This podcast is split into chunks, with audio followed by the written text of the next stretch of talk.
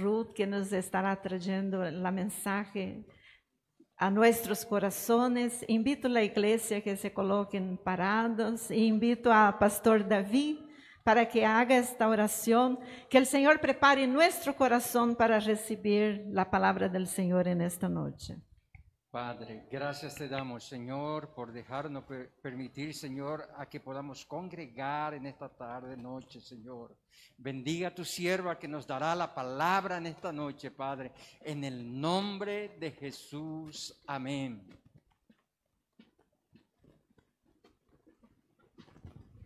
Paz del Señor a los hermanos. Les invito a los hermanos a abrir su Biblia en el libro de San Mateo, capítulo 8, del versículo 23 hasta el 27. Un pasaje bíblico muy conocido. Lo estaré leyendo en el nombre de Jesús. Jesús calma la tempestad. Y entrando él en la barca, sus discípulos le siguieron. Y aquí que se levantó en el mar una tempestad tan grande que las olas cubrían la barca, pero él dormía. Y vinieron sus discípulos y le despertaron diciendo, Señor, sálvanos que perecemos. Él les dijo, ¿por qué teméis, hombres de poca fe? Entonces, levantándose, reprendió a los vientos y al mar, y se hizo grande bonanza. Y los hombres se maravillaron diciendo, ¿qué hombre es este que aun los vientos y el mar le obedecen? Amén. Pueden sentarse, hermanos. Este pasaje bíblico es muy conocido. Habla sobre Jesús calmar la tempestad. Y yo quisiera meditar con los hermanos eh, un punto en específico en este pasaje eh, que anoté a sí mismo. Los que siguen a Jesús no están exentos de las tempestades. Muchas veces cuando somos cristianos o cuando aceptamos a Cristo en nuestras vidas, pensamos que ya no tendremos problemas, que las luchas ya no van a venir o las aflicciones no van a llegar, o en este caso la tempestad no va a llegar. Porque aquí vamos a ver en el capítulo 8 que Jesús entra en Capernaum, está en la ciudad de Capernaum y él quiere ir a la otra orilla. Y aquí le dice en el versículo 22, un versículo antes de lo que hemos leído, le dice a, su, a uno de sus discípulos, Jesús le dijo, sígueme, deja que los muertos entierren a sus muertos. Él les dice, sígueme. Pero Jesús no le dice, vamos a encontrarnos con una tempestad, porque Jesús era omnisciente, omnipresente, omnipotente, Él es 100% Dios y 100% hombre. Pero cuando le llamó a sus discípulos, Él no le dice, vamos a encontrarnos con una tempestad en donde ustedes decir, dirán si me despiertan o me dejan dormir.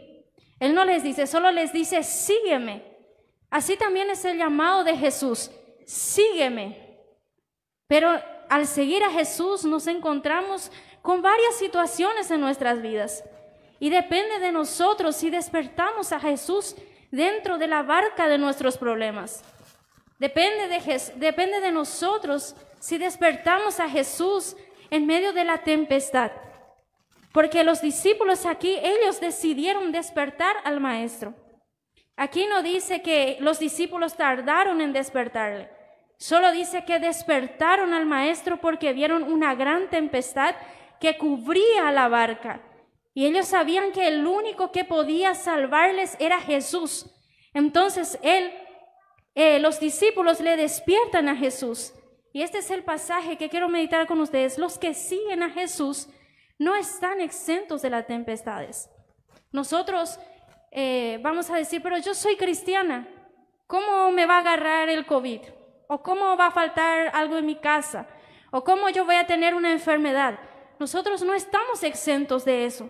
Estamos aún en la carne. Jesús decía, en el mundo tendréis aflicción, pero confiad, yo he vencido al mundo. O sea que si confiamos en Él, venceremos al mundo, venceremos todas las pruebas que se nos está presentando. Y como ejemplo de esto quiero llevarlos a un profeta, a un profeta menor, un profeta que existió durante la época de 626 más o menos antes de Cristo, porque el cautiverio babilónico existió entre 587 antes de Cristo. Este profeta es muy conocido, tanto que sus palabras fueron usadas. Pero este profeta lo que estaba enfrentando en estos tiempos era algo muy difícil. Este profeta es Habacuc. El profeta Habacuc, ¿cuántas veces decimos, aunque la higuera no florezca ni en las vides haya frutos, con todo yo me alegraré en el Dios de mi salvación? Pero este profeta, eh, básicamente en el capítulo 1, quiero llevarles en este pasaje, en el capítulo 1 del profeta Habacuc, dice el versículo 3, ¿por qué me haces ver iniquidad y haces que vea molestia? Destrucción y violencia están delante de mí, y pleito y contienda se levantan, por lo cual la ley es debilitada y el juicio no sale según la verdad. Por cuanto el impío asedia al justo, por eso sale torcida la justicia. Aquí el profeta le estaba diciendo al Señor, ¿por qué me haces ver todas estas cosas? ¿Por qué me haces ver todo lo que está aconteciendo? Porque en aquella época en Israel para que tengamos una idea de la maldad en ese pueblo, es que eh, los eh, israelitas vendían a su prójimo por un par de zapatos. Por un par de zapatos vendían a sus hermanos. Entonces, vamos a ver al profeta Bakú diciendo al Señor, ¿por qué me haces ver iniquidad? Y vamos a ver más hacia adelante que él le dice al Señor, le pide que él ya no quiere ver esto, que él sabe que el Señor no puede ni siquiera ver la maldad. Entonces él dice al Señor que ya no quiere ver eso. Por eso dice, ¿por qué me haces ver? Y en el versículo dice, ¿hasta cuándo, oh Jehová, clamaré y no oirás? Y daré voces a ti a causa de la violencia y nos salvarás. Muchas veces también nosotros oramos, muchas veces nosotros clamamos y decimos al Señor, ¿hasta cuándo, oh Jehová, clamaré y no oirás? Pensamos que el Señor no oye. Pero hay una frase que yo siempre uso conmigo. Hay personas que dicen, mi oración no salió del techo. Yo pienso así que nuestra oración no tiene que salir del techo, porque Dios es omnipresente. No podemos ni siquiera pensar que Dios no ha escuchado nuestra oración porque Él es el Dios que sabe todo. Él es el Dios omnisciente. Pero aquí el profeta se estaba quejando al Señor. ¿Hasta cuándo, oh Jehová, y clamaré y no irás? Nosotros muchas veces cuando pasamos por situaciones difíciles decimos, ¿hasta cuándo, Señor, clamaré a ti y no irás? Pero ciertamente el Señor, quiero decirte en esta noche, escucha, escucha tus ruegos, escucha tus súplicas. Tal vez eh, a los oídos del profeta muchas personas venían, ora por mí, clama por mí, es que estoy pasando por una injusticia, clama por mí. Entonces Él presenta todo delante de Dios, porque en esta época, como he dicho, ellos pasaban tantas cosas terribles y vamos a ver que después responde Dios a Habacuc. Y cuando le responde, les muestra un cuadro de lo que iba a acontecer con Judá, de lo que iba a hacer con ellos, cómo ellos iban a ser cautivos. Cuando leemos el libro de lamentaciones, vamos a ver un cuadro no tan agradable de lo que aconteció con el pueblo de Israel, con el pueblo de Judá. Y no es como aquella novela que mostró el rico y Lázaro, que solo mostró por encima. Porque cuando leemos el libro de lamentaciones vemos a las criaturas muriendo de sed y sus lenguas pegándose al paladar, mujeres siendo violadas. Entonces Dios le muestra esto al profeta Habacuc y ahí el profeta Habacuc tanto así que le dice al Señor, oh Jehová, he oído tu palabra y temí. Oh Jehová, aviva tu obra en medio de los tiempos. En medio de los tiempos hazla conocer. O sea, cuando dice, oh Jehová, he oído tu palabra y temí, es decir, he escuchado, Señor, de tus grandezas, de tus maravillas, he escuchado de tu fama, Señor, y me incliné y te reverencié en adoración. Señor, haz las nuevas cosas que has hecho en nuestro pueblo. Abre nuevamente el mar, sana nuevamente a nuestros enfermos, haz justicia. Tú eres el Dios omnipotente. Y en nuestro tiempo nosotros vemos tantas cosas suceder a nuestro alrededor y yo pienso que es tiempo de que digamos, oh Jehová, he oído tu palabra y temí. Oh Jehová, aviva tu obra en medio de los tiempos. En medio de los tiempos hazla conocer. Porque en estos tiempos es donde se tiene que conocer la palabra de Dios. En donde que anunciemos la verdad. En donde almas necesitadas están y no están hambrientas de pan ni sedientas de agua, sino que están hambrientas de la palabra de Dios y están sedientas de la palabra de Dios. Entonces, tiempo que digamos, Oh Jehová, he oído tu palabra y temí. Señor, conozco tu palabra. Y por eso te pido, Señor, me coloco en la brecha. Úsame como instrumento para anunciar a mi vecino, para anunciar a mi ciudad. Porque muchas veces queremos hacer la obra de Dios en un gran estadio o en lugares eh, de grandes donde están muchas personas. Y no sabemos que nuestro vecino está necesitando. No sabemos que nuestro barrio está necesitando de una luz entonces coloquémonos a la brecha y digamos, oh Jehová, aviva tu obra en medio de los tiempos. Porque esto fue lo que hizo el profeta Abacú. Primeramente clamó al Señor por todo lo que estaba pasando y diciéndole, Señor, ¿hasta cuándo he de ver esto? ¿Por qué, Señor, no respondes mi oración?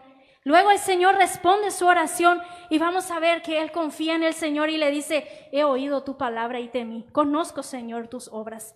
Después vamos a ver que después de eso, el, el profeta Habacuc viene la frase eh, más conocida, ¿verdad? A partir del versículo 16 dice, oí y se conmovieron mis entrañas, a la voz temblaron mis labios, pudrición entró en mis huesos y dentro de mí me estremecí.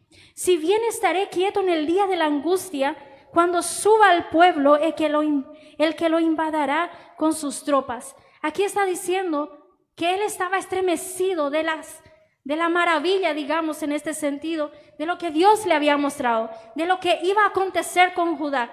Y según los grandes estudiosos, él estaba pidiendo para ser librado de aquel día. Él estaba haciendo, él estaba pidiendo para morir antes de ver esa angustia, esa aflicción.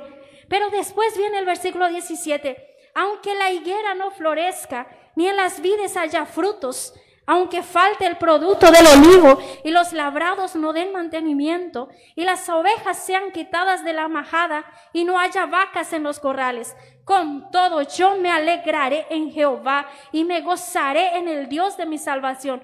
O sea que sin que Dios le saque de ese momento, sin que Dios saque la aflicción, con todo yo me lo alegraré en el Señor. Que así también seamos nosotros. Si el Señor no nos da aquellos que le estemos pidiendo, si estamos en angustia, digamos al Señor, aunque la higuera no florezca, ni en las vides haya frutos, Señor, aún te adoraré. Aunque no tenga mi sueño cumplido, Señor, aún te glorificaré, te exaltaré, porque tú eres el Dios de mi salvación. Y los labrados no den mantenimiento, y las ovejas sean quitadas de la majada, y no haya vacas en los corrales. Con todo yo me alegraré en Jehová, y me gloriaré en el Dios de mi salvación. El versículo 19 es tan potente, la palabra dice, Jehová el Señor es mi fortaleza. No es que los sueños que tengo, las necesidades que tengo, las cosas que tienen que por hacerse y que Dios aún no ha hecho en mi vida, es mi fortaleza. No, el Señor es nuestra fortaleza. El Señor es nuestra fortaleza en tiempo de aflicción. Y dice, el cual hace mis pies como de siervas y en mis alturas me hace andar. Solo el Señor puede hacer estas cosas. Que nuestra oración en tiempo de aflicción en tiempo de angustia, en tiempo de desesperación sea esta. Porque las angustias llegan, las dificultades llegan. Y esta palabra del versículo 3 del capítulo 1, del versículo 2, ¿hasta cuándo, oh Jehová, clamaré y no irás? ¿Por qué Jehová clamo a ti y no oyes? Me llegó a mí cuando mi cuñado falleció. Nosotros oramos mucho con mi marido. Oramos mucho, profetizamos vida, somos creyentes. Somos como el profeta Ezequiel en Valle de Huesos Secos, profetizamos vida, aunque no veamos nada por fe. Pero la voluntad de Dios se hizo. Después doblé mis rodillas para orar y había una voz que me decía, ¿por qué clamas si Dios no te escucha? ¿Por qué oras si Dios no atendió a tu pedido? Y muchas veces eso nos pasa, oramos tanto, tanto, tanto por algo pero no ponemos nuestra voluntad a la voluntad de Dios. La voluntad de Dios tiene que sobrepasar nuestra voluntad. No es lo que nosotros queremos, es lo que Dios quiere hacer. Entonces este pasaje bíblico es extraordinario del profeta Habacuc. El profeta Habacuc no fue en momentos de alegría que hizo esta declaración, sino fue en momentos más dificultosos de su vida que él declara esto, tanto así que este es un cántico que el Señor le da y es cantado en el templo. Es con este cántico que las personas, los levitas, adoraban al Señor, lo que nos hace pensar que Habacuc era un levita, pero no sabemos, ¿verdad? Entonces, en los momentos más difíciles, adora al Señor, sigue confiando en Dios aunque no veas lo que estás necesitando. Y no pienses que porque somos cristianos estamos exentos de las tempestades. Jesús dijo, sígueme. Eso quiere decir, niégate a ti mismo, toma tu cruz y sígueme.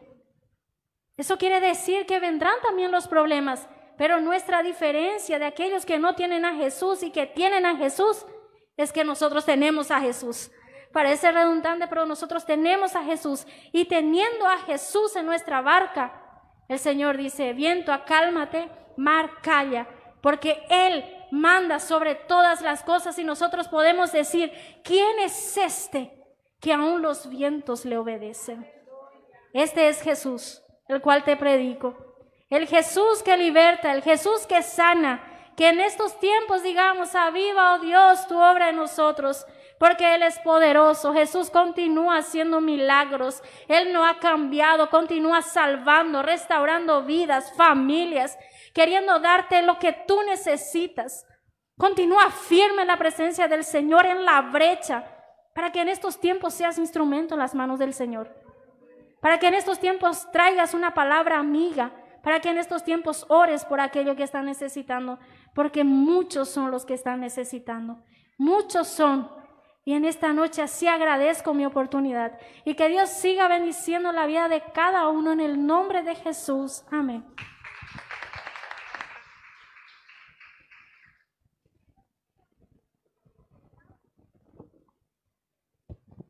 Glorificado sea nuestro Dios, una palabra, un aliento a nuestras vidas para levantarnos nuestra cabeza y seguir adelante mirando.